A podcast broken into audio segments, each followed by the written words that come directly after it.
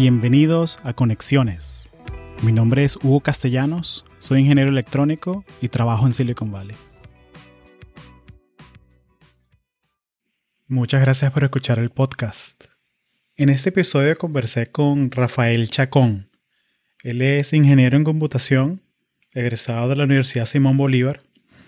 La Simón Bolívar es como el MIT de Venezuela. Es la universidad que tiene más prestigio a nivel de estudios de ingeniería, ciencias, matemáticas, todo lo que sea STEM. Y hablamos sobre muchísimos temas. Eh, esta es la primera parte de un doble episodio. Eh, lo grabamos en San Francisco, en la, sala de la casa de, de, Rafael.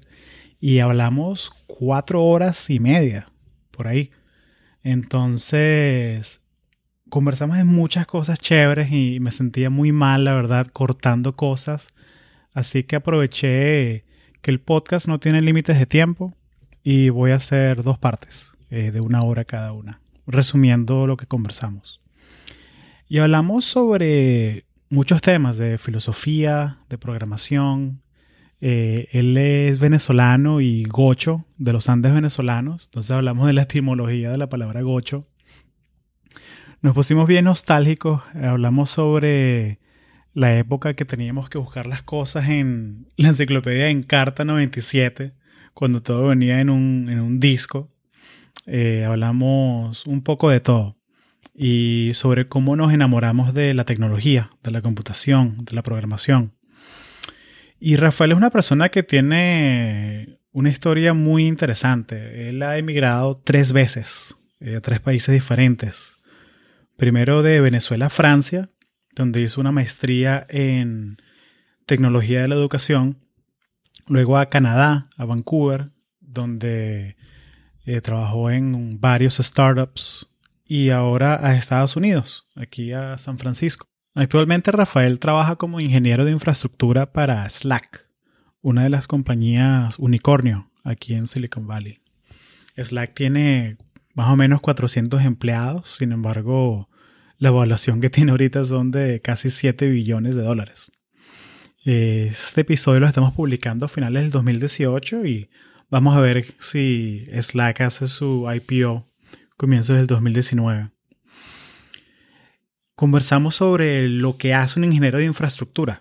Eh, ¿Cómo lidias tú con los problemas de crecer tan rápidamente? O sea, Slack ahorita tiene casi 3 millones de usuarios. Entonces, ¿cómo haces tú para satisfacer la demanda de todos estos usuarios de una manera escalable, eh, sin que los servicios se caigan? Y si por lo menos si se caen, que bueno, que se puedan restaurar rápidamente. Entonces hablamos un poquito de eso. La primera parte de este podcast doble va a ser acerca de la historia de Rafael, eh, cómo nos enamoramos de la tecnología y cómo llegó de Venezuela hasta California. En la segunda parte sí vamos a hablar más a fondo de su rol en Slack y donde él ve que la compañía está llena.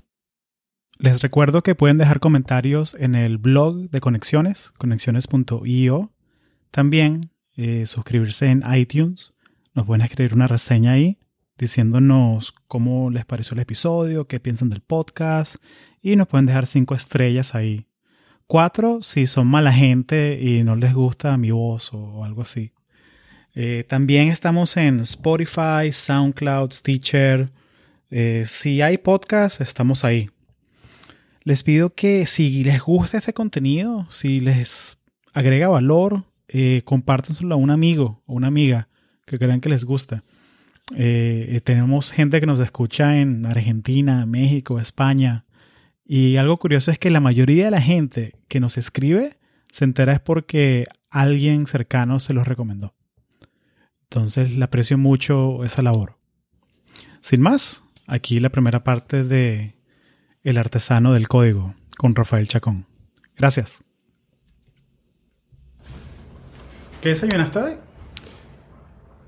Un smoothie. ¿De qué? De kale, espinaca y cacao. Te has pasado de San Francisco, chamo. Sí, que hipster, ¿no? Nos metimos en una broma, es una app, y te envían unos jugos a tu casa. Congelado. Tienes que verlo. Ve ahí, antes, míralo para que veas. Creo que lo vi cuando guardé el helado. Ajá, Lo, son lo los- vi, Sí. Qué arrecho. Está Viene- bien fino y son ricos. Viene preempaquetado y listo para ready to drink. Congelado, lo echas en el blender. Done. Machete. Qué hipster. De pasado. ¿En qué me he convertido? No, no, chamo. Lo que, lo que falta es que. Por eso me sorprendió que me, me dijeras que sí para grabar hoy, porque yo pensé que tú ibas a estar en Burning Man. Bueno, eh, casi estoy en- estuve a punto de ir a Burning Man, pero al final no se alinearon los astros. Ah, bueno, eso. Ya fuiste una vez, entonces, como que. Me gustaría volver en algún momento, Sí. pero eh, este año no, no se dieron las cosas. Ah, tranquilo, man, no me importa. Siempre Burning Man seguirá ahí. Sí, sí. Ajá, pero ya, ya empezamos. Sí. Ok, ah, ok, dale pues. Estoy probando, estoy probando Estás el probando el audio. sonido. Sí, es- es- o sea, te pregunto algo, es para Ajá, que para ver ir- los niveles. Dale, nada más, nada más para saber, Hugo, para uno estar preparado cuando le diga. Ahora pones la bienvenido. Exacto. Bienvenido a Radio San Cristóbal. del- La radio del Torbes. ¿Tú sabías que eh, una tía abuela mía tenía... Su esposo era el dueño de una de las emisoras tradicionales de, de San Cristóbal. No sabía de. Radio del Torbes, una cosa así. Como las brisas del Torbe. Como la brisa del Torbes. ¿Tú crees que te, te voy a estar, tú crees que te estoy chalequeando, pero para meterme en el mood venezolano, Ujú. me vine escuchando brisas del Torbes Ujú. en el Uber, de viniendo para acá. Pero eso no es ni siquiera venezolano, ¿no? Eso es así gocho, o sea, sí, tachirense. bueno, que tú eres gocho, entonces como que ya siento Metiéndote en el mood andino. Y mira la diferenciación que hago yo, ¿no? Entre... No, pero ya, eso no es venezolano. Eso es Gocho. andino, sí. O sea... Claro, claro. Me acuerdo del episodio 2 que fue el, el algoritmo andino, Ajá. que fue que entrevisté a mi otro pana gocho. Pero él es de Mérida, ¿no? Sí. Ajá. O sea, ya va, eh, los mismos gochos entre ustedes se dividen. Exacto, hay una división. Explícame esa división de los gochos. No, o sea, no sé, yo creo que es distinto ser de San Cristóbal que de Mérida, que Trujillo o Valera, ¿no? Hay ciertas diferencias. eh, Unos son humanos, culturales. otros son menos humanos. No, todos somos humanos, ¿no? Pero yo creo que la gente de San Cristóbal es bien particular. Eh, Tú eres de San, San Cristóbal. Cristóbal. y como que esa cercanía con la frontera en Colombia, que estamos literalmente Tiras una piedra y Ah, llega a Colombia. Exacto, ¿no? Eh, hace de nuestra idiosincrasia una mezcla que es como que realmente entre Colombia y Venezuela, ahí estamos nosotros, ¿no? Que yo creo que el andino de Mérida, en mi percepción, ¿no? Como todo, es el andino de Venezuela, ¿no? Y, eh, y, o sea, cuando yo no piensa, no sé, en Mérida y piensa en, en, en, ¿cómo se llama? En el perro de Simón Bolívar, ¿no? En El mucuchí. en el mucuchíes, ¿no? Y o sea, es como que hay una tradición muy grande y muy específica de una parte del país, pero que es distinta a, lo- a, a San Cristóbal, ¿no? Sí. El acento de Mérida es distinto. Es bien diferente. Yo siempre pienso en, en los Andes venezolanos y yo pienso como que en los todos los, los caudillos, ¿no? O sea, como que Cipriano Castro, el Benemérito, Juan Vicente Gómez, toda esta gente. Casi que todos los presidentes de Venezuela han sido andinos. Comencemos por el principio, como dirían en, en mi tierra.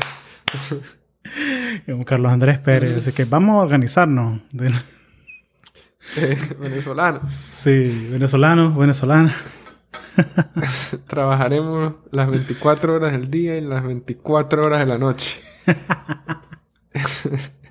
¿De dónde carajo vendrá ese, ese estigma ignorante de que, de que los gochos son como que no, no son tan inteligentes? No sé de dónde viene ese estigma, man. O sea, no sé de qué. Yo creo que tiene que ver con la manera de hablar, ¿no? Eh, el, el del Algo tan extraño, básico. ¿no? sí. O sea, es Mm. distinto, eh, hablamos lento, ¿no? Eh, eh, quizás, o sea, la gente de San Cristóbal, en comparación a los otros lugares del país, parecieran ser como más tranquilas, pausadas, también eh, tímidos, ¿no? Más introvertidos que en otros lugares del país, y yo creo que eso puede crear la percepción de, ah, son como tontos o lo que sea, ¿no? Pero Después tuve, y el- la broma es, bueno, no quiero decir groserías en el, en el podcast, ¿no? Pero... Puedes decir lo que te dé la gana, man. Lo que no- dé la gana. sí, No, los, no los hay- patrocinadores no nos van a quitar el, el funding por esto. Pero, o sea, tú ves, o sea, es, es quizás como que detrás de esa apariencia, pues hay una, una malicia, una inteligencia que termina siendo los caudillos, ¿no? Los presidentes, y que, ah, no, ahí, ahí tienes a Carlos Andrés, pues, ¿no? Que a pesar de que pudieran haberse burlado de él todo lo que quisieran de su forma de hablar, terminó siendo un político, para bien o para mal, eh, súper exitoso en el país, ¿no? Y yo creo que ese estigma es mm, muy...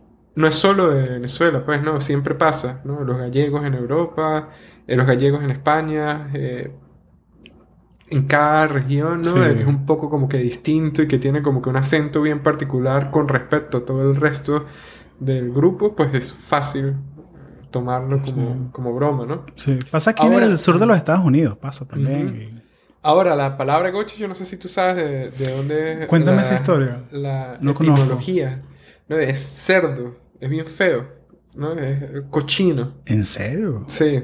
Qué horrible eso. Pero yo creo que igual con el tiempo, como, como con cualquier palabra, pues más bien ya, o sea, yo cuando me decían gocho lo tomaba con cariño, ¿no? No- nunca me sentí ofendido porque me dijeran gocho.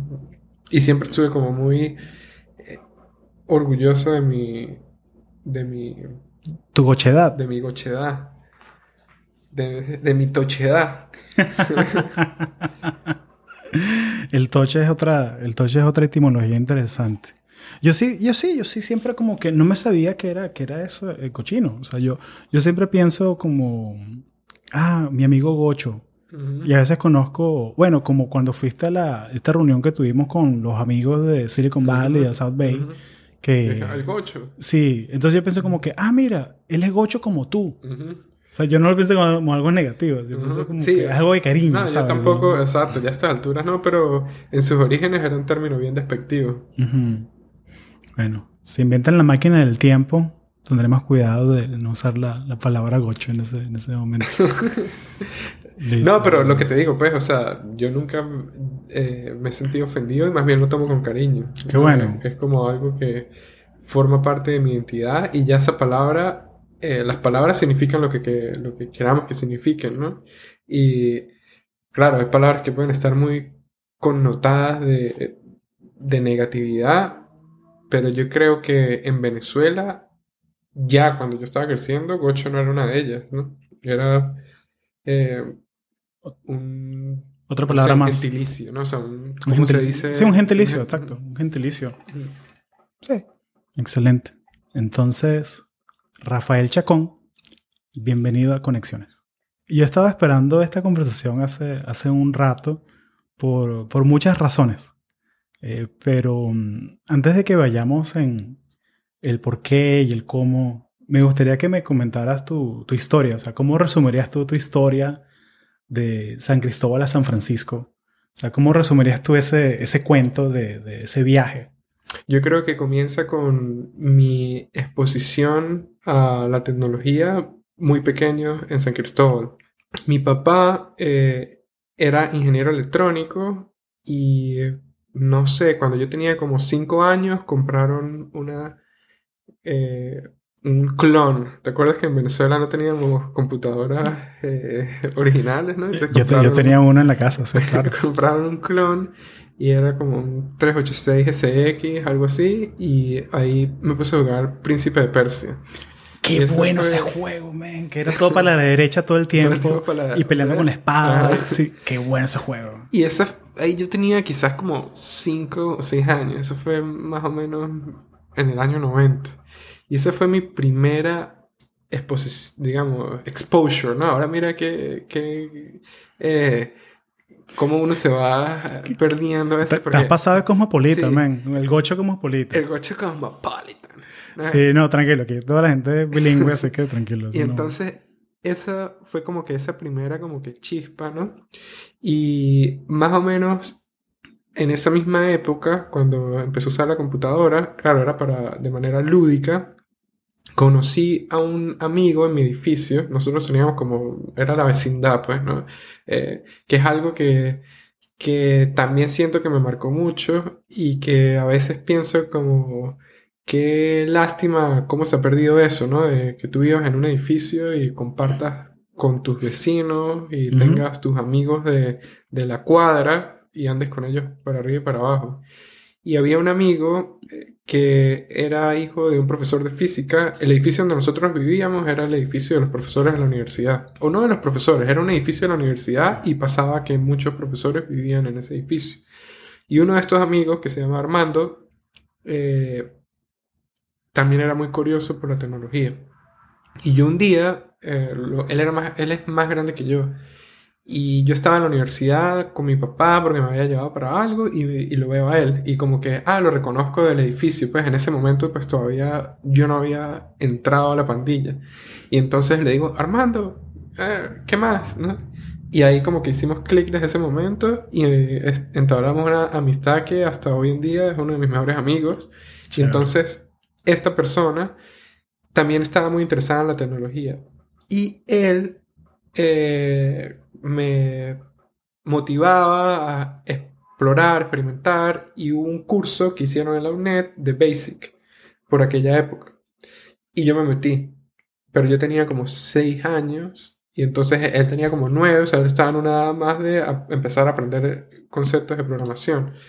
Y entonces yo me metí a tratar de aprender Basic, pero en ese momento fue un fracaso total, o sea, yo, mi cerebro no podía comprender ese tipo de abstracciones. Pues entonces simplemente era como ese juego, ir a la universidad, ver las computadoras, sentarse, ver ese monitor viejo, verde, con esas letras y bueno, tratar de ver qué era lo que hacían, pero realmente no entendí nada. Y esa fue como esa primera... Eh, exposición, A, la, Y yo creo que esa fue la semilla. Y entonces, bueno, luego el tiempo pasó, ¿no? Después nos volvimos en el mismo edificio gamers, ¿no? Y hicimos una red coaxial a través del edificio para poder jugar Duke Nukem en red, ¿no? Cuando nadie, cuando no existían los cibercafés, cuando no, no se mandaron un lampari, un lampari, en el edificio. En el edificio y teníamos cables alrededor del edificio, porque o sea, eso era serial, ¿no? Cuando tú hacías una red coaxial era una tarjeta, ¿no? Y que de un lado entraba y tal, y así, entonces era, yo vivía en el 8, del 8 iba al 4, que estaba al otro lado, eh, o no, al 6, del 6 al 4, del 4 al 3, del otro, y así, y teníamos una red y empezamos a jugar. Y esa fue como que quizás la segunda etapa, en que las computadoras siempre estaban presentes, ¿no? Luego, ya más grande, digamos, imagínate, este cuento empieza como a los 5, y ya cuando tenía como 13 años, nosotros, era cuando estaba de moda la encarta. Y las enciclopedias que venían en un CD y tal. Y con este mismo amigo, eh, a él le gustaba mucho la astronomía. Y pues también yo medio, eh, en aquella época más como fanboy, pues no era mi amigo cool intelectual. También me gustaba la astronomía y nos pusimos a hacer una enciclopedia de astronomía en Visual Basic. Y ahí ya en ese momento pues sí tenía más cabeza para entender algunas cosas y aprendí un poquito a programar. Ya los for loops ya los dominabas ahí más o menos.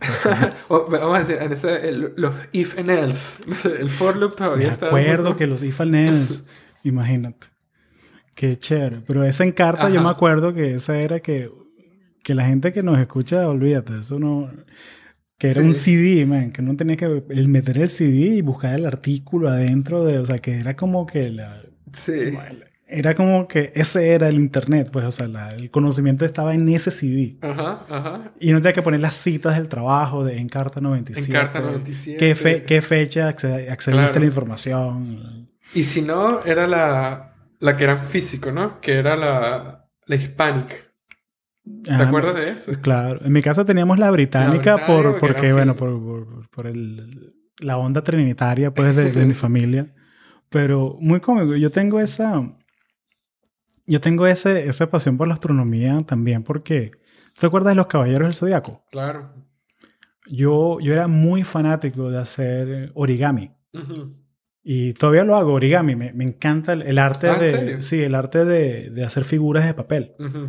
Y, uh, bueno, ¿te acuerdas de esos veranos que nos tocaban a uno en el colegio?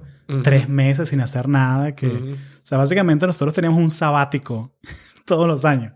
Y no sabíamos qué carajo era eso, no lo apreciábamos. Pues, sí. Y me acuerdo que yo estaba obsesionado con los caballeros del zodiaco y hice un origami por cada constelación.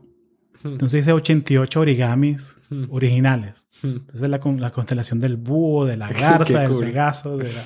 Tenía el cuarto lleno así de origamis por todos lados. de Nice. Sí, muy chévere esa, esa etapa así como de, de, de geek, ¿no? Que uno está explorando temas y te apasionas por uno. Y encontrarse con gente que tenga esos intereses también, ¿no? en, en, esas épocas, pues, ¿no? Cuando uno tenía ese tiempo.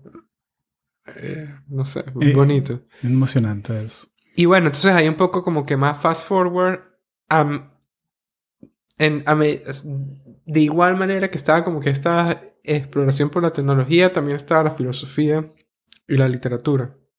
Y luego llegó el momento que yo tenía que decidir que iba a estudiar en la universidad y lo que yo quería estudiar era o matemática pura o filosofía. Y tenía esas dos dicotomías. No, esa dicotomía. Si fueran dos dicotomías, serían, cuatro, carreras. Exacto, cuatro carreras. Pero en realidad no, era entre un factor de dos. y matemática. Y entonces eh, yo estaba, pues bueno, conflictuado entre esas dos opciones y por mucho tiempo pues me orientaba más hacia la filosofía que incluso hacia la matemática. Pero un día también, y ahí fue mi papá, y esta, o sea, me gustaría pensar que en verdad esto fue así, porque yo lo recuerdo como que estábamos saliendo de la casa y me estaba llevando quizás al colegio, íbamos en el carro, y él me dijo algo como que, hijo, si usted quiere, o sea, usted estudie lo que usted quiera. Nosotros siempre lo vamos a apoyar con cualquier decisión y lo más importante es que usted haga lo que le parezca adecuado para su vida. Pero si usted estudia filosofía o matemática, su única opción laboral va a ser la academia. Y ese va a ser su futuro. Y no es un futuro malo, mírenos a nosotros. Mi papá y mi mamá, los dos son profesores de la universidad que en aquella época en Venezuela, pues estaba bien. Pero es la única opción. ¿no? Y tienen que tener eso muy claro. Ahora, yo veo que computación es una carrera que tiene mucho futuro en este momento. No recuerdo si dijo mucho futuro, pero es como que una carrera bien interesante y es matemática aplicada. Usted lo que va a estudiar es pura matemática. Y ese argumento me hizo clic y decidí aplicar por computación en la Simón Bolívar como primera opción y como segunda matemática. Y ahí, bueno, estudié computación y pues bueno, ya ahí, digamos, ahí llegamos como que al, al core de, de donde vengo yo, pues no, haber tomado esa decisión de estudiar computación en ese momento cambió mi vida para siempre. Y fue algo de, al final, fortuito, si se quiere, ¿no? Porque como muchas cosas que pasan en la vida, uno no sabe el impacto que van a tener a largo plazo. Y viniendo de ese pueblo tan bonito que es San Cristóbal o ciudad, si se quiere terminar por aquí, es algo que nunca me hubiese imaginado que me iba a pasar. Excelente. Las vueltas que da la vida, ¿no? que, que, uno, es muy bonito eso, porque uno, uno recuerda momentos bien explícitos de, de, de, de, tu vida, pero la realidad es que no es un momento, son series de momentos. Entonces es muy, es muy bonito, ¿no? Como eso, como, como lo recordamos. eh, algo que, que, me... Y es una conversación que, que, la tuve en el podcast ya, que hay como que dos sabores de, de, de programadores. O sea, están los programadores que... Ah, bueno, hice mi programa, mil líneas de código, sirve, chévere, bien, estoy contento. Hay otra... Mm, como que otro pedigrí de programador que es que... Ok, hice un programa de mil líneas. Yo lo puedo hacer en 500. Y es como que ese, ese reto interno, ¿no? De que no, yo puedo hacer esta vaina mejor. Yo lo puedo optimizar. Entonces, como que el programador como artesano, de que nunca está contento con su propia obra. Algo me dice que tú estás en uno de esos bandos. Sí, o sea, yo... Eh, eso es, de hecho, como que en computación, como Luego, después de estudiar la carrera y cuando empecé a ejercer profesionalmente, tuve la oportunidad de trabajar con un grupo de gente muy interesante en Caracas eh, que tenían una compañía de consultoría. Y ellos, como que, digamos, en la universidad siempre fue como ese, hicimos esto, funcionó, compiló, we're good. Corrió y estamos listos. Materia vista. Sí. Y fue como que en ese momento, al salir de la universidad, que tuve la fortuna de encontrarme con este grupo de personas que apreciaban mucho eso que te estás hablando, ¿no? de, de pulir ¿no? Eh, el código, de irlo, eh, al final es como un problema que tú agarras, ¿no? Y lo empiezas a, a masajear, ¿no? Llegas a una solución, pero luego le das otra vuelta y vas como que... Y a mí no me gusta decir perfeccionando, no sé por qué, porque me suena como un poco... Eh, al final no hay nada perfecto, pues, ¿no? Pero es como que lo vas mejorando, ¿no? Y, y, pues eso está muy relacionado a la artesanía, ¿no? Y, y para mí fue como muy marcó, o que como tiene mucha influencia, un libro. Yo siempre al final termino como que refiriéndome a libros en algún momento particular de mi carrera. No, y yo creo que tengo una lista de, de, libros que tú me has recomendado. Siempre que vengo Sigue creciendo. Cada vez que vengo ahí Claro. Entonces, siempre como que los tengo que, que, que ponerle prioridad a esos libros, ¿no? Porque... Pero siempre es muy chévere, porque siempre que vengo a tu casa me recomiendas dos, tres, cuatro libros. y, ahora, y ahora que te mostré Audible, Creo que eso va, a crecer exponencial esa vaina. Ahora no paro de, de, o estoy leyendo físico o escuchando a través de Audible. Y entonces había un libro que se llamaba, creo que era Craft Machines for Developers, ¿no? Que hablaba de eso, ¿no? Del, craft como desarrollador. Y en ese momento estaba muy, muy, muy identificado como que con esa visión, ¿no? De tú agarras un código y no es eh, un arte porque tiene un propósito, ¿no? Al final está resolviendo un problema, pero no es algo completamente mecánico, ¿no? Tú te expresas mm. a través del código. Y yo pienso que sí, como que tener ese eh, aprecio o cuidado por la, lo que estás escribiendo, pues es algo muy eh, particular de nuestra profesión y también particular de de, cierto tipo de programadores, ¿no? De que se preocupan por eso. Ahora bien, ¿no? Como que haciendo un poco, como dicen aquí, step back, yo pienso que quedarse pegado en pensar en, el craft puede ser peligroso a, medida que he ido como que avanzando en mi carrera y a veces hay cosas que, que uno tiene que ser pragmático y, y más eh, pegarle a veces con un porro a, y doblar el, el, el, no sé, el hierro y que funcione, también uno tiene que saber cuándo tiene que hacer eso, ¿no? Claro, cuando, estamos como que ya estamos como que sobre, sobre mejorando. O sea, como que ya, mira, estamos, porque estamos haciendo un producto al final. O sea, porque como tú dijiste, o sea, no, no es arte puro, tiene un propósito. Este código, esta interfase, esta base de datos, eh, estamos haciendo un producto. Y estamos haciendo un producto, una aplicación y está la parte del negocio, la parte de la tecnología, la parte del marketing, la parte humana de los usuarios. Porque ese código tú lo estás haciendo para que alguien lo use. El código por sí solo no tiene ningún propósito. Sí. ¿no? Y es una. Y ahí se vuelve más como artístico. Pues una cosa que tú puedes admirar y. Ah, qué bonito esta solución. Pero ¿de qué sirve esta solución si nadie la está usando? Entonces quizás el verdadero craft es esa. Eh, saber tener esa eh, esa distinción. Esa distinción, ¿no? Hasta dónde tiene que, cuando mi solución es lo suficientemente buena para lo que necesito, qué puedo posponer para el futuro, ¿no? ¿Qué es deuda técnica? Ese es un concepto que se usa mucho, ¿no? Mm. En programación. Cuéntame, cuéntame qué, qué, es deuda técnica. Eh, deuda técnica es decisiones que tomas que sabes que no son la mejor decisión y que lo ves en el momento, pero que decides tomarla porque para ese momento vale la pena y que luego en el futuro, eh, la idea de una deuda, ¿no? Eh, yo sé que esto no es la mejor solución, pero para hoy nos va a servir y en el futuro vamos a tener que pensar en cómo rehacemos esta parte. Claro, como que ponerlo debajo de la alfombra por ahora. Y mira, vamos a resolver. La casa se está quemando. Mira, quizás este no es el mejor, el mejor momento para sacar la basura. Apaguemos el fuego de la casa primero y luego sacamos la basura más adelante si la casa queda bien todavía. Sí.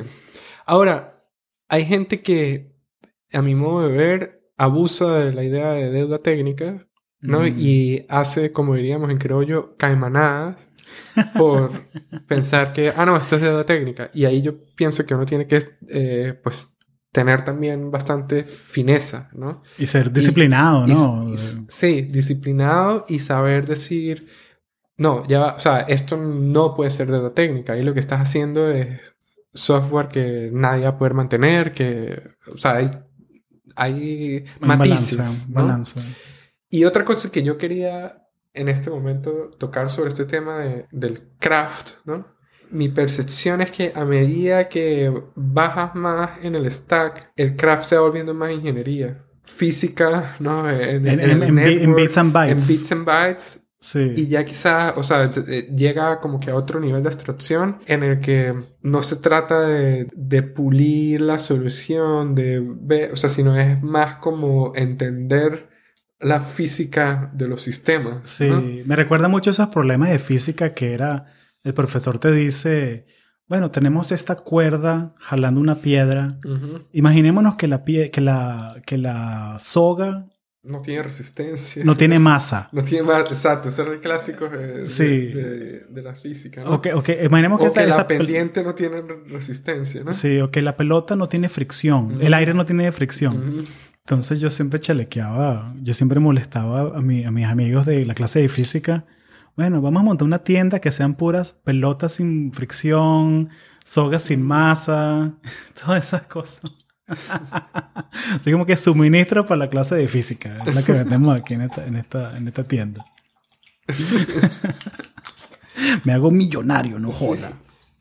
Qué chévere. ¿Me puedes, puedes pintarme así, a muy grosso modo, a muy grosso modo, cómo es el stack? O sea, porque, o sea, porque desde, como que desde el GUI, desde que lo que uno ve, interactúa en, la- en la aplicación, como que hasta lo- los bits and bytes. O sea, porque quizás yo creo que tú tienes una perspectiva única, ya que tú has trabajado en todo el stack. Esa pregunta yo creo que es bien interesante y cada vez se vuelve más compleja, ¿no? Porque, por ejemplo, yo tengo como tres años que no hago nada, eh, bueno, a muy alto nivel, hay como eh, en, bueno, no sé, ni siquiera a alto nivel va a estar el frontend, ¿no? Que es lo que ven los usuarios y lo que están programando directamente en la interfaz, ¿no? Ellos integran con el backend, que es lo que está detrás en los servidores. Es- Y entonces el frontend se comunica con el backend para mostrar una interfaz al usuario. Y luego el backend está encima de la infraestructura de una compañía, ¿no? De los sistemas, ¿no? Y ya en la infraestructura pues van a estar las bases de datos, eh, los firewalls, gateways, cosas más o menos a ese nivel. Pero más abajo, pues bueno, va a estar el sistema operativo. Y ahí ya empiezan a haber muchos niveles, pues, ¿no? Eh, Claro. esta, como que yo creo que Es un, a es un que fractal, vamos- o sea, un fractal Sí. de, de sistemas. ¿no? Sí, O sea, de- ¿no? Y entonces cada es, es, es- yo creo que ahí como que diste en el clavo, pues, ¿no? Como que cada vez que expandes un área, luego esa área pues tiene muchas dimensiones, ¿no? Y por ejemplo, a estas alturas, el frontend, hay como que casi que el backend del frontend, ¿no? Eh, Sí. tú tienes Exactamente, eh, man, exactamente. En, Slack tenemos un equipo en infraestructura de frontend que están haciendo los cimientos del frontend.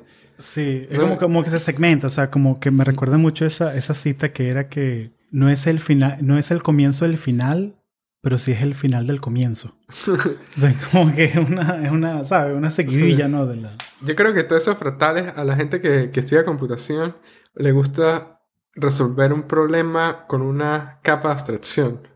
¿no? Entonces siempre dice como que eh, todos los problemas se pueden resolver con una capa de abstracción, excepto el problema de muchas capas de abstracción. Entonces, Eso lo voy a aprender también en la tienda de los físicos. Voy a vender Sí. capas de abstracción Capas para la abstracción. gente que las quiera Sí. comprar.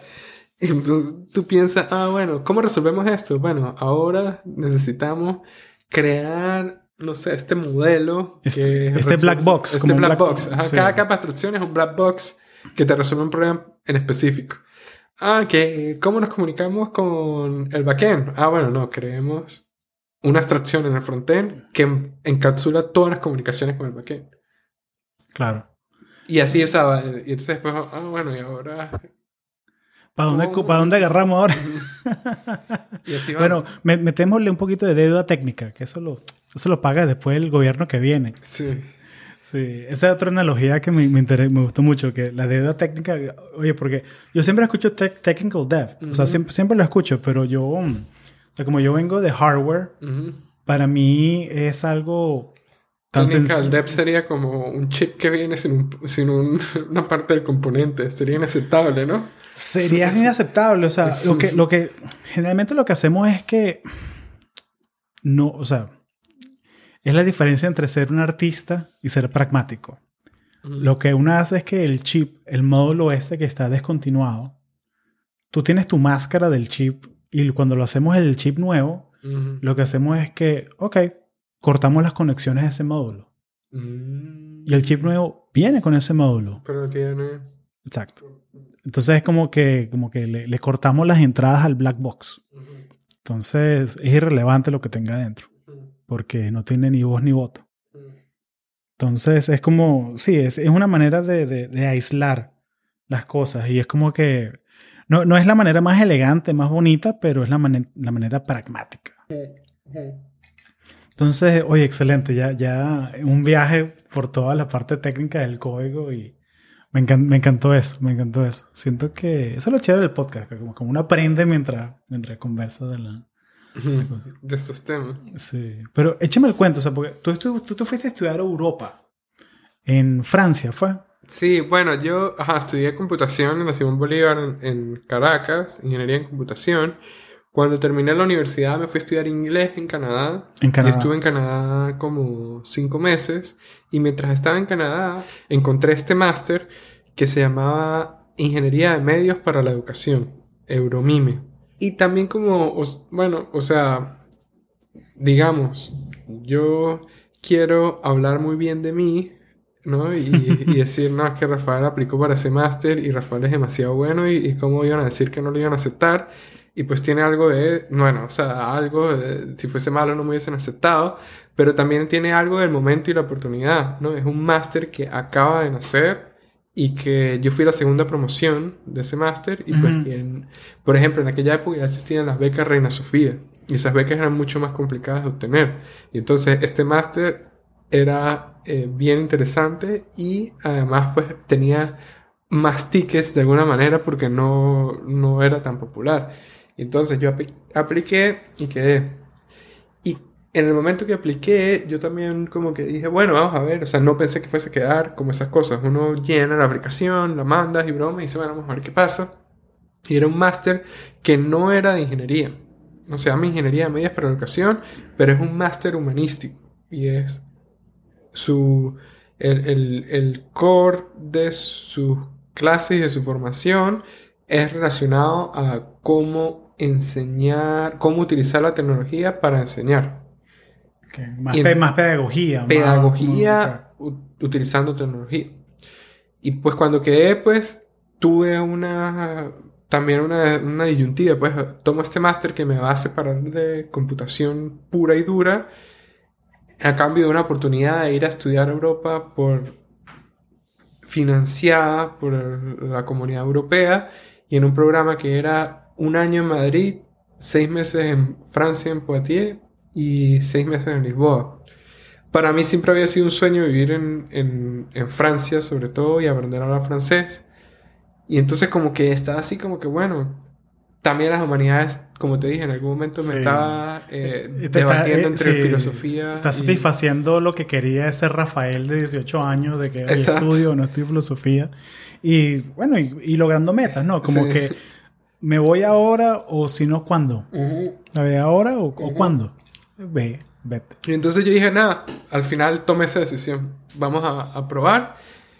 Y me fui para allá y pues bueno, la- o sea, era bien interesante, pero obviamente era un mundo pues completamente alejado de lo que yo había estado haciendo ya por 5 o 6 años, ¿no? Ujú. Y yo dije, pues bueno, me, o sea, estoy aprendiendo, me parece interesante, sobre todo pues la gente que estaba expuesta y la oportunidad de estar allá. Eh, yo vengo de una familia que hubiese sido imposible que me mandaran a estudiar a Europa si no fuese por una oportunidad como esta. Y entonces estar allá para mí era, eh, pues, deslumbrante. Yo nunca había vivido realmente fuera de Venezuela. Mi primera experiencia de vivir fuera fue en Canadá con este curso de inglés, pero eso era algo temporal y muy, o sea, cuatro meses, pues algo. Claro. Esto era irme a vivir a Europa por Muy, dos años. muy sanitizado, pues muy estructurado el programa. Exacto. Y entonces hice una tesis que era en inteligencia artificial, ¿no? Y era como eh, teníamos un curso diseñado de acuerdo a los perfiles de inteligencia emocional de los estudiantes y era luego ver si ahora bueno en retrospectiva más que inteligencia artificial era ver si había una correlación entre eh, la manera en que ellos utilizaban la plataforma y los estilos de inteligencia, eh, los estilos de aprendizaje que esos estudiantes tenían de acuerdo a test psicológicos. Sea visual, auditivo. Visual, auditivo, sí. eh, habían como cuatro dimensiones que ahora ya no las recuerdo No, my head. Y entonces yo implementé como que una serie de, bueno, markers, ¿no? Que cualquier cosa, cualquier acción que tomara en la plataforma fuera registrada en el backend y entonces luego yo pudiera tener toda esa información para aplicarle modelos estadísticos y algunos modelos de inteligencia artificial, pero modelos de inteligencia artificial muy sencillos, ¿no? Que si árboles de decisión o eh, clustering, eh, que me imagino que en el, en el podcast anterior estuviste hablando de eso, ¿no? Fue súper chévere. Ese, ese, te va- yo creo que te va a gustar mucho porque, eh, porque Luis él es matemático aplicado. Sacó su doctorado en la Universidad de Michigan y dio clases de cuatro años. Y se fue a YouTube al equipo de recomendaciones de, de videos. Y estuvo así metidísimo en toda esa parte de, de- de- de recomendaciones a usuario. De cómo evalúo yo de que, ok, le diste clic a este video, pero estuviste solo dos segundos. Ok, ese creo que no va. O sea, crear todos esos sistemas de recomendación. Entonces fue, fue muy chévere. Creo que te, te va a gustar. Nice. I'm looking forward to it. Y entonces nada, bueno, este fue como que mi lado computista y luego hice ese máster. Fue una experiencia sumamente gratificante. Aprendí a hablar francés, luego lo olvidé porque ya casi no, no me acuerdo de nada. Este pana Luis habla francés también. Ah, sí. Porque él dio, ponerlo- él dio clases cuatro años en, en Quebec. Ok. Vamos, vamos ahorita, si quieres. Si tienen plan más tarde. Bueno, ahí va- cuadran. cuadran. Porque, porque el- el- ellos van para un happy hour de, de, de un grupo que se llama Internations, que es de comunidades globales. Ya. Entonces eh, se enfoca en conectar gente internacional que vive aquí en... Ah, en interesante. Eso está súper interesante. Entonces ellos me invitaron al grupo y me invitaron a un happy hour ahorita. La, Bueno, vamos a ver. No sé qué planes tendrá la señora Joana. la jefa. Es que- Eh. no, no, la- lo, lo pasamos por tu CEO. y- Lo pasado, eh, que mi agente, mi agente de publicidad me diga cómo está el calendario porque pero eh, Sí. está, está bueno, está Pero, bueno pero igual, igual te conecto con el pana porque, Sí, no, porque, es- porque tiene una historia muy parecida a la tuya. Ujú, interesante. Sí. Y entonces nada, estuve ahí dos años y luego cuando terminé el máster, pues quería volver a la computación porque en verdad me hacía, me gustaba mucho programar y quería volver a eso. Y a través, estuve a punto de quedarme en Francia trabajando en una compañía allá, pero eh, se alinearon las cosas para que, bueno, conseguí un trabajo en Canadá. Con- ¿Te acuerdas? Como, bueno, de las cosas así que también como que todo, ¿no? Se va conectando, ¿no? Las conexiones, ¿no? Que es el Las poder de la... sí.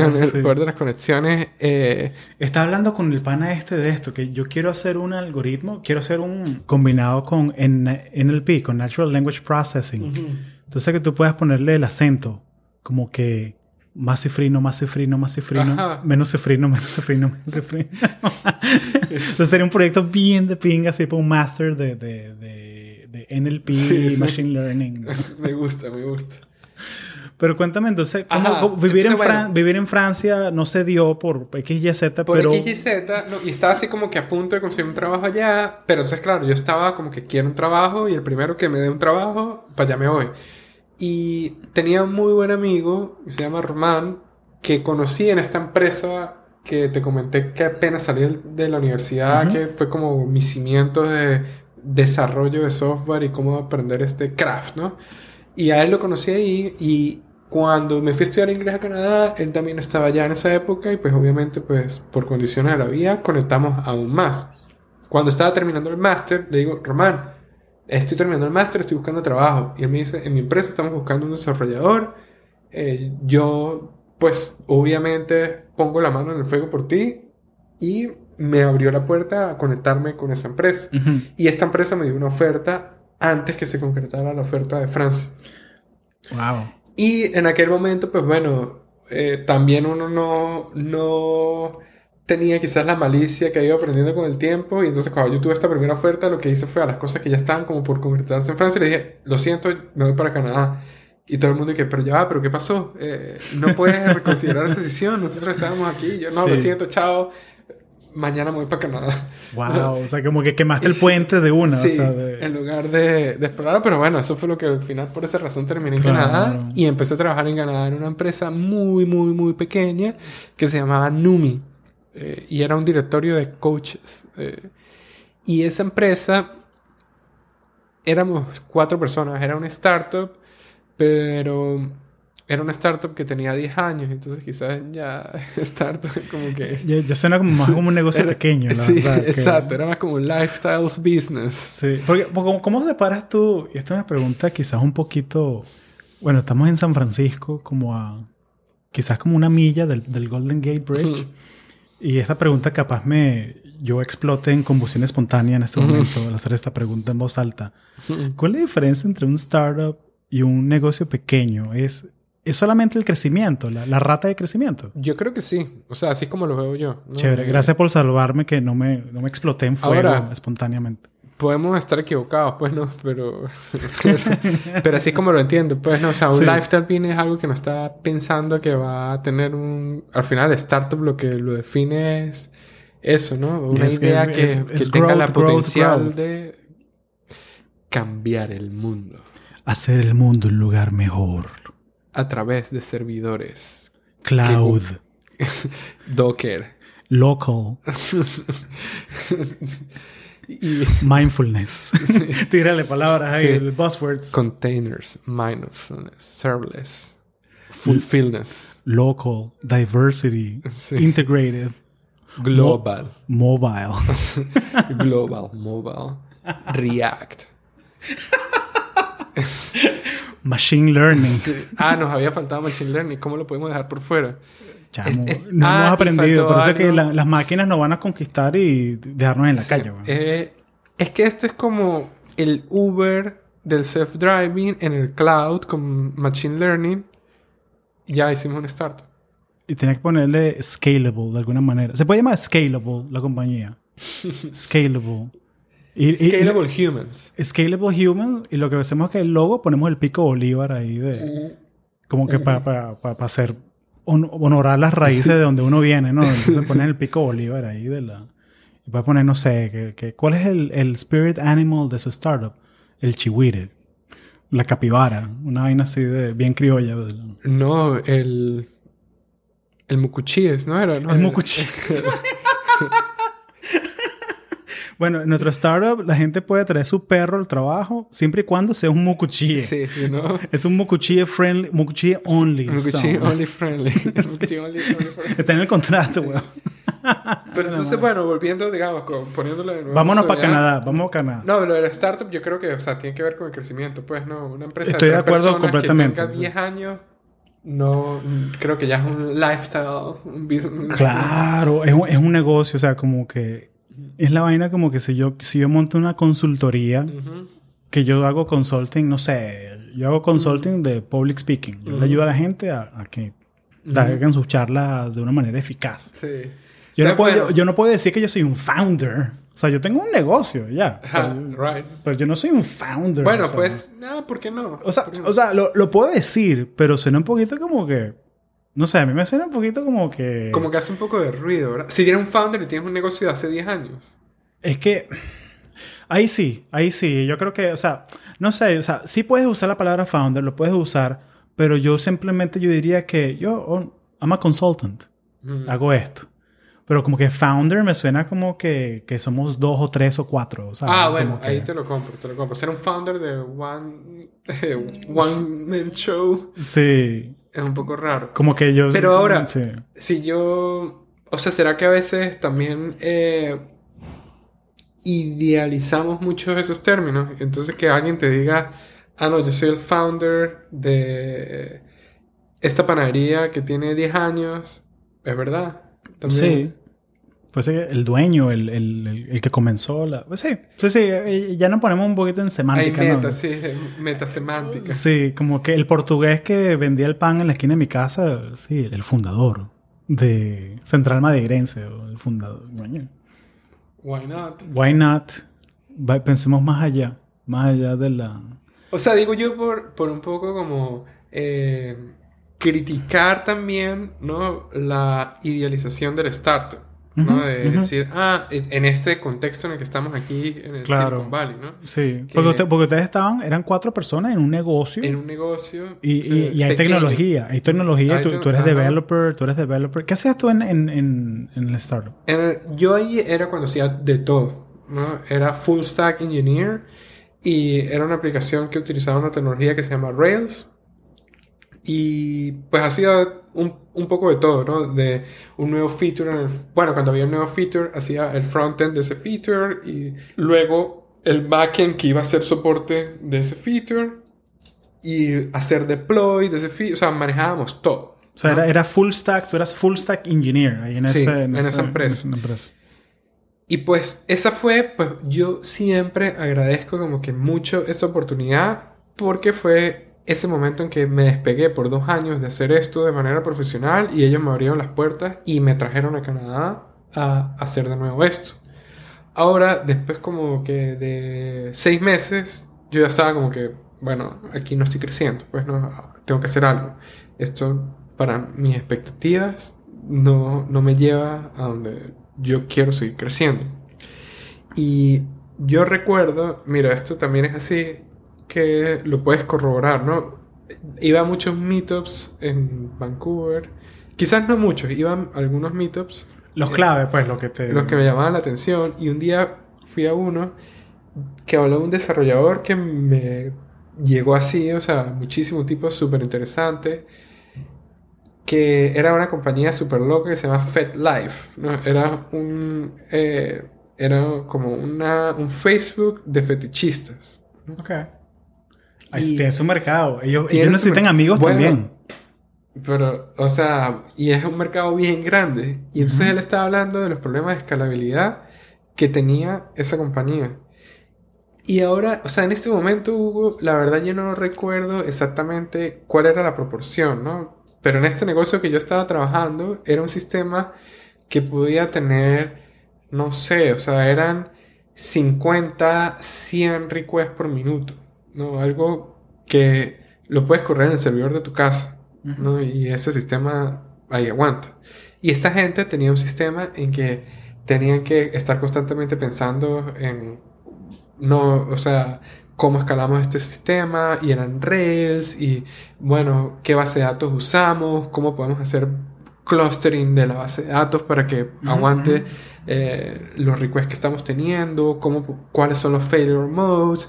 Y yo vi ese tipo, y, o sea, no sé, ponte que en ese momento FedLife tendría, no sé, un timeline que tenía mil o dos mil requests por segundo.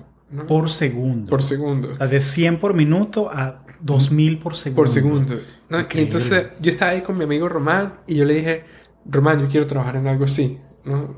O sea, yo lo que quiero es tener que resolver ese tipo de, problemas y yo me quiero ir, o sea, hacia el backend, o sea, yo no quiero ser full stack, yo quiero estar lidiando con miles de requests por segundo y tener ese tipo de problemas. Y entonces ahí fue como que digamos, ese no fue el catalizador, digamos, ese me marcó mucho, pero yo ya venía con que me quiero cambiar, me quiero cambiar, y empecé a ver para dónde me podía mover. Y encontré otro startup que ahí también, o sea, fue una oportunidad, o sea, empecé a buscar, a buscar, a buscar. Yo no tenía ningún background en este tipo de, de problemas, ¿no? O sea, yo no soy full stack, con experiencia en Rails, como que tenía un dominio muy específico. Yo de ahí no podía saltar a, ah, ahora yo quiero irme a resolver problemas de cómo escalamos este API, ¿no? Es un salto que es muy abrupto en ese momento. Claro. Lo intenté, pero no, eh, no funcionó. O sea, de hecho había eh, una compañía bien interesante en Vancouver que se llama Unbounce y yo traté como que de ver que era como que el start, uno de los startups para mí más interesantes que estaban en Vancouver y que tenían algunos problemas de escalabilidad interesantes y traté de llegarles, me entrevisté con ellos, pero no tenía la experiencia que ellos requerían, ¿no? Que sí, o sea, toda mi experiencia de ese tipo de problemas era a nivel teórico. Ah, querías tú, en bueno, yo pienso que yo haría esto y más o menos algunas ideas, pero cuando me preguntaban, ¿y en lo que tú has hecho, qué problemas has resuelto? Y le digo, bueno, o sea, no tenemos esos problemas. Claro, porque ¿cuál, cuál, cuál, qué sistema de 2000 requests por minuto eh, le has hecho deployment? ¿Sabes cuál, cuál tienes en tu portafolio? y es lo que, te digo, y un sistema como el que corríamos en esta compañía, lo podemos correr aquí en la casa. Entonces, en el MacBook viejo ahí agarrando. Entonces no, no tenía ese tipo de problemas. Y yo dije, bueno, nada, tengo que ir viendo cómo puedo encontrar mi camino hacia eso. Y entonces dije, bueno, San Francisco es donde está la movida de este tipo de o sea, están resolviendo los problemas del mundo en escalabilidad. Y con eso terminamos la primera parte de la conversación con Rafael Chacón, el artesano del código. Esta parte que viene ahora es totalmente opcional. Eh, si solo querían escuchar la conversa con Rafael, pueden apagar el podcast, pongan música, bienvenidos a hacer lo que quieran hacer. En esta parte, en esta nueva sección del podcast, que se llama Conectando con los conectores. Ese es el título que tenemos hasta ahora. Quiero es mandar saludos a la gente que escucha, la gente que deja comentarios y la gente que me escribe, la gente que me cae bien, básicamente. Entonces comenzamos por el blog de conexiones. Diana nos dice sobre el episodio número 20, Boricuas en Marte. Es el episodio donde conversamos con Eli Murillo, y Nicole González del NASA Jet Propulsion Laboratory. Diana dice, esto es lo que yo llamo Dios. Conocimiento, más sabiduría, más ética, más vocación, más principios, más coraje. Y lo que ellos hacen es lo que debería llamarse milagro, entre comillas. Emprender más compromiso, más perseverancia. Creo que todo parte de una impronta, amor a la curiosidad, fascinación por lo desconocido, Creo que en una etapa temprana muchos tienen ese potencial que va extinguiéndose con la influencia del entorno tribal, patrones de conducta y régimen de estereotipos, ausencia de guías y educación de calidad, de modelos referenciales alineados a ese estándar, actitudes y hábitos aprendidos y asumidos por defecto, modelando al sujeto cada vez más vulnerable y dependiente. Darse cuenta de eso es primer paso para rectificar. Diana, muchas gracias por ese comentario. Eh, me encanta que mucha de la gente que escucha el podcast lo escucha para sacarle consejos de carrera, quieren aprender sobre cómo es trabajar dentro de grandes empresas de tecnología, pero me, gusta mucho que, Diana va más allá. O sea, ella va más acerca de, de la motivación de las personas, qué es lo que las lleva a hacer las cosas que hacen y pensar cómo piensan las otras personas. Entonces me, me, encanta que, que, ella siempre deja comentarios así que son a otro nivel, mucho más profundo. Mucho más profundo que cómo, cómo aprendo a negociar eh, o cómo, cómo le hablo a un reclutador, a una feria de trabajo. Entonces me, me alegra mucho que, que hay gente como tú, Diana, y muchas gracias por tu comentario. Si nos vamos a iTunes, eh, tengo este comentario que yo no sabía quién era, eh, pero mm, en Instagram puse que puse el comentario y la persona me dijo quién era y, bueno, muchas gracias Pau por este comentario. Eh, creo que este es el comentario que me ha dado toda la energía para seguir haciendo el podcast durante el mes de noviembre. Y bueno, sin más, aquí va el, comentario. está en inglés, entonces lo, voy a traducir aquí al momento. Tiendo a escuchar estos episodios una y otra vez en el trabajo. Tomo notas y busco cosas en Google. Cuando golpeo una barrera en mi mente o necesito algo que me ayude a lidiar con mi día a día, esas historias me ayudan a seguir continuando. Veo que hay otros como yo, luchando, buscando cómo mejorar continuamente. Esos no son cuentos de hadas, son historias de la vida real, llenas de acción y hasta un poco de humor. Eh, también me hacen reír y alegra mi corazón escuchar los diferentes acentos en español. Escucha esas historias y lo más probable es que conectes y aprendas. Hay una comunidad muy grande de innovadores allá afuera, algunos que se ven igual que tú e igual que yo. Buen trabajo. Muchas gracias Paola por ese comentario. La verdad que este, este ha sido uno de los que me, ha dado más energía para seguir editando eh, y seguir lanzando este contenido. Eh, me parece muy simpático. en la conferencia de Shep, hace como mm, principios de noviembre, cuando fue la conferencia, una persona que, que, que, sabe que yo hago este podcast se me acercó y que, oye, Hugo, ¿tú, tú tienes un trabajo aparte del podcast. Y, y, no me lo preguntó de mala manera. O sea, simplemente querían saber si, si yo, si este es mi trabajo a tiempo completo, si, como que si tengo sponsors, de gente que me paga por hacer esto. Y, y al principio me reí, o sea, porque o sea, no sabía qué decir. Pero le, le, me reí y le dije que sí, tengo mi trabajo. En, mi tiempo libre soy eh, Product Marketing Manager para una empresa de Silicon Valley. Quizás la has escuchado, Intel, hace chips. Y se rió y nos reímos. Y, y me pareció muy cómico, pues, que la gente no sabe que. O que hay gente que duda que yo hago esto por o sea, en mi tiempo libre. Entonces me, me pareció simpático.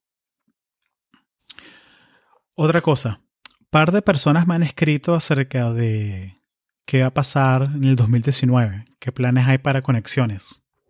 Entonces les puedo contar que tengo 10 entrevistas ya grabadas que estoy editando para lanzar durante el año. Algunas en español, algunas en inglés. Lo que sí va a pasar es que me voy a tomar un descanso en enero y voy a volver con entrevistas nuevas, contenido fresquito en febrero. Entonces lo que van a ver es que en enero de pronto voy a lanzar el episodio solo y sin tener el rant grabado. Eh, voy a estar viajando por trabajo y también quiero agarrarme un tiempito para reflexionar y pensar que a dónde quiero llevar la segunda temporada del podcast. Y bueno, como todos los, todas las cosas que pasan aquí en Silicon Valley, hay que lanzar, medir, rectificar y volver a lanzar. Así que necesito un poquito de tiempo para rectificar y, decidir cómo, qué estructura quiero seguir para la segunda temporada de Conexiones. Pero sí, les aseguro que Conexiones como tal va a tener su primera temporada de 25 capítulos. Y bueno, los 25 capítulos incluyen el especial de las 10.000 descargas que viene por ahí, que los que me siguen en Instagram saben cuál es. en Instagram es arroba conexiones podcast y voy a hacer un especial que va a ser mi, mi historia. Entonces, una amiga que escucha el podcast, que es muy ávida, em, que apoya el podcast muchísimo, eh, Zoraida Martínez, se ofreció y me, entrevistó y, hizo básicamente lo que yo hago con toda la gente que viene aquí al podcast. Entonces fue, fue una experiencia muy chévere eh, y, voy a lanzarlo apenas cumplamos los 10.000, las 10.000 descargas, lanzo ese episodio que lo tengo listo.